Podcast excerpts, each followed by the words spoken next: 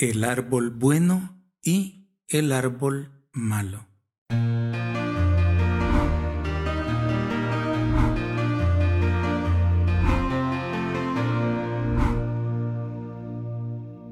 El Rincón de la Palabra. Sábado, 10 de septiembre de 2022. Evangelio según San Lucas, capítulo 6, versículos del 43 al 49. En aquel tiempo, decía Jesús a sus discípulos.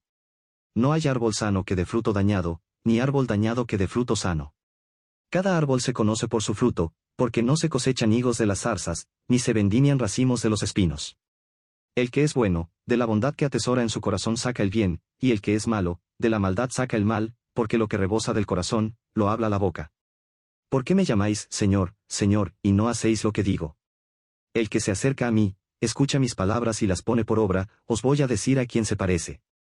Se parece a uno que edificaba una casa, cavó, ahondó y puso los cimientos sobre roca, vino una crecida, arremetió el río contra aquella casa, y no pudo tambalearla, porque estaba sólidamente construida. El que escucha y no pone por obra, se parece a uno que edificó una casa sobre tierra, sin cimiento, arremetió contra ella el río, y enseguida se derrumbó desplomándose. Palabra del Señor. Gloria y honor a ti, Señor Jesús.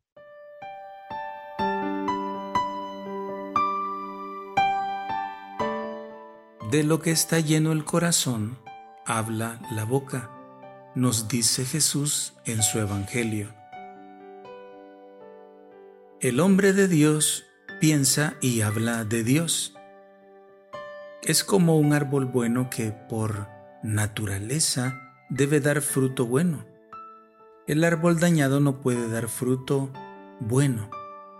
El bautizado, por tanto, ha de invocar al Señor y hacer su voluntad, de manera que cada proyecto que inicie esté fundado en Él y ningún viento pueda hacer tambalear el camino de los discípulos y misioneros del Maestro.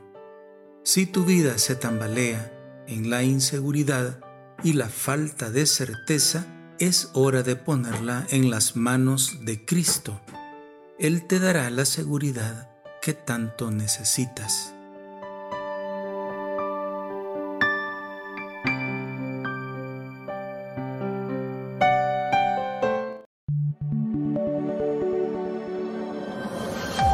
Comunidad Católica Virtual. Beato Carlo Acutis ruega por nosotros.